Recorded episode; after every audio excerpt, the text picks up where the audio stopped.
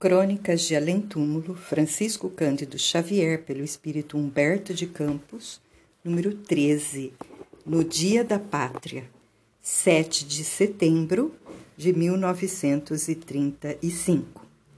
O Brasil celebra hoje o seu Dia da Pátria. As bandeiras ouro e verde serão desfraldadas aos quatro ventos. Nas grandes cidades serão ouvidos os ecos dos clarins, nas paradas militares, e uma vibração de entusiasmo percorrerá o coração dos patriotas. Sei também que muitas personalidades desencarnadas que antigamente pelejaram pela organização da nacionalidade hoje se voltam para São Sebastião do Rio de Janeiro, onde pretendem participar das cerimônias comemorativas. Muitos dos chefes tapuias e tupis, legítimos donos da terra conquistada pelos portugueses, ainda no espaço, não desdenharão igualmente de passear os olhos pelo cenário das suas passadas existências, recordando hoje as suas tabas solitárias, os seus costumes, que os brancos perverteram a imensidade das selvas e as belezas melancólicas das suas praias desertas. Todavia, lembrando Pai Colás, reconhecerão alguns benefícios de sua influência ao lado de seus inumeráveis defeitos.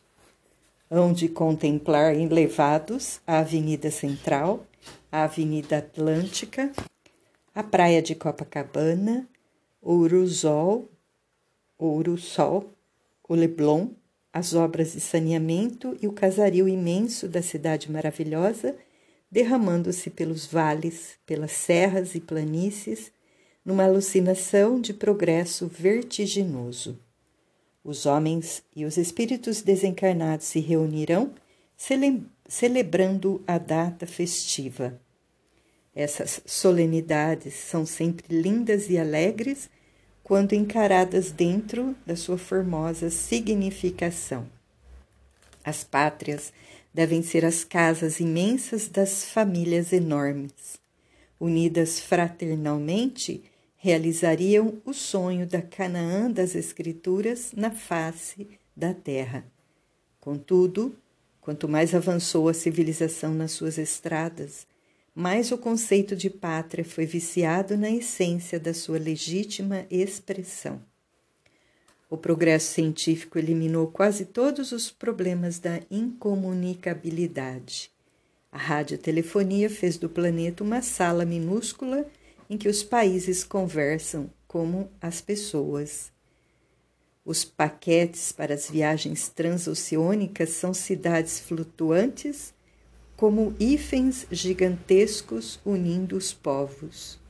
As máquinas aéreas, aperfeiçoadas e admiravelmente dispostas, sulcam os ares, devorando as distâncias.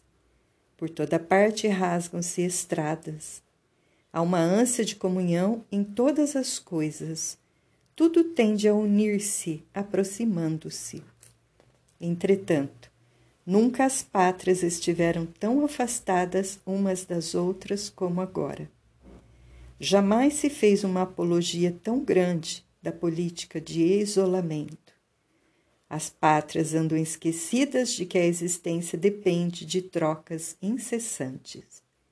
Os maiores desequilíbrios financeiros e econômicos são infligidos às nações no seu egoísmo coletivo deslumbrada num período esplendoroso de sua evolução e sentindo-se no limiar de transformações radicais em todos os setores de sua atividade, a sociedade humana escuta a voz dos seus gênios e dos seus apóstolos, desejando eliminar as fronteiras de todos os matizes que separam os seus membros, fundindo-se nesse abraço de unidade que ela começa a compreender. A política, porém, representa o passado multimilenário. Os governos se concentram à base da força e o antagonismo que impera entre todos os elementos da atualidade apresenta um espetáculo interessantíssimo. Todos os pactos de paz são mentirosos. Haverá maior contradição que a de um instituto de paz que deve ser pura e espontânea, guardado por exércitos armados até os dentes? Em todos os sistemas políticos dos tempos modernos, predominam apenas os pruridos da hegemonia internacional. Em virtude de semelhantes disparates, a guerra é inevitável. Não haverá confabulações diplomáticas que a eliminem, por enquanto, a caminho dos homens. E a guerra de agora será mais dolorosa e terrível. Todas as conquistas da ciência serão mobilizadas a seu serviço. A bacteriologia, a eletricidade, a mecânica, a química, todos os elementos serão requeridos pelo povo insaciável. Deus criou a paz, o amor, a fraternidade, mas os homens criaram os seus próprios destinos. Confundidos no labirinto de suas maldades, só têm podido iluminar os caminhos da vida com os fachos incendiados da morte. Na atualidade, a guerra das pátrias representa a guerra dos sentimentos, porque uma era nova de fraternidade cristã desabrochará nos horizontes do mundo. Todos os espíritos falam nessa renovação e ela aparecerá clareando o dia novo da humanidade. Nessa época de ouro espiritual, que talvez não venha longe, o mundo entenderá a mensagem de paz do Divino Cordeiro. Uma brisa suave de conforto e de alívio descerá do céu sobre as frontes atormentadas das criaturas. Terminará o dilúvio de expiações em que o homem há séculos está envolvido, e um pássaro simbólico trará novamente a oliva da esperança.